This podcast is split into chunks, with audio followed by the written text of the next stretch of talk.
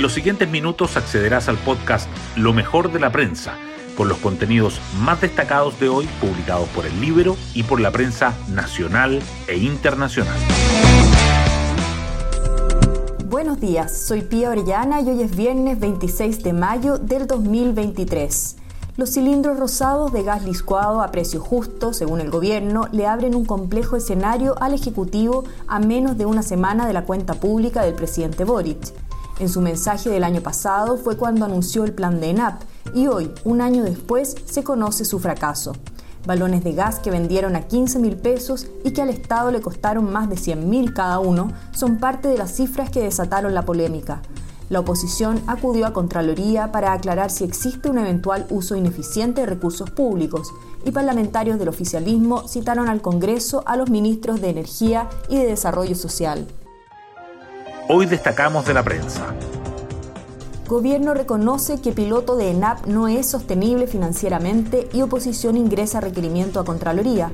Tras conocerse el valor de cada cilindro de gas, diputados de la oposición acudieron a Contraloría por el eventual uso ineficiente de recursos públicos, mientras que legisladores oficialistas citaron a los ministros de Energía y de Desarrollo Social. Gobierno explicó que, debido al resultado del piloto, ENAP cambió de estrategia para enfocarse en el mercado mayorista. Comisión experta aprueba órdenes de partido e inconstitucionalidad de colectividades que inciten a la violencia.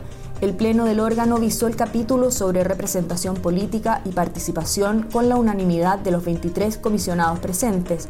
Entre las normas aprobadas destaca la que autoriza las órdenes de partido. Serán excepcionales y deberán referirse a asuntos en los cuales estén directamente en juego los principios o el programa de la tienda. También la obligatoriedad del voto como un derecho y un deber. Rosana Costa llama a la banca a no restringir créditos por la exigencia de capital contracíclico. La presidenta del Banco Central defendió la activación del mecanismo y señaló que no es necesario que las entidades salgan a buscar capital ni a contraer el crédito pero el presidente de la Asociación de Bancos, José Manuel Mena, dijo que hay entidades de tamaño relevante que tienen que hacer aumento de capital y advirtió efectos contractivos de la nueva exigencia. Postulaciones a carabineros han aumentado 144% en lo que va de 2023. El número de inscritos en los procesos de selección de la policía uniformada subió de 1.798 entre enero y mayo de 2022 a 4.393 en igual periodo de 2023, una cifra que quiebra la tendencia a la baja de los últimos años.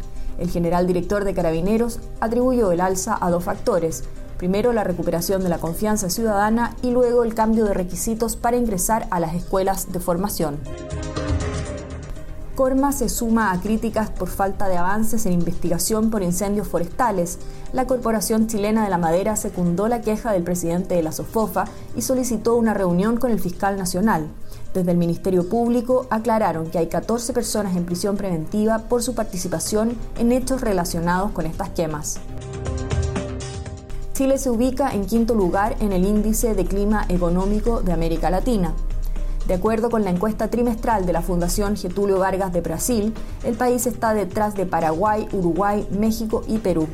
Desconfianza en política económica, inestabilidad política y clima desfavorable para las inversiones extranjeras son los principales problemas. Francisco Frey incumple fallo judicial para evitar la cárcel. La defensa del hermano del expresidente inició las gestiones para recurrir ante la Suprema luego de que la Corte de Apelaciones revirtió la libertad vigilada intensiva que se le otorgó al ser condenado por estafa y aseguró que Frey no se entregará. Nicolás Jarry elimina al número 4 del mundo en Ginebra. El tenista chileno se impuso ante el noruego Casper Ruud, primer preclasificado y bicampeón del torneo suizo. Hoy en las semifinales se enfrentará a otro tenista top, el alemán Alexander Zverev. Así llegamos al final de este podcast, donde revisamos lo mejor de la prensa. Me despido y espero que tengan un muy buen fin de semana.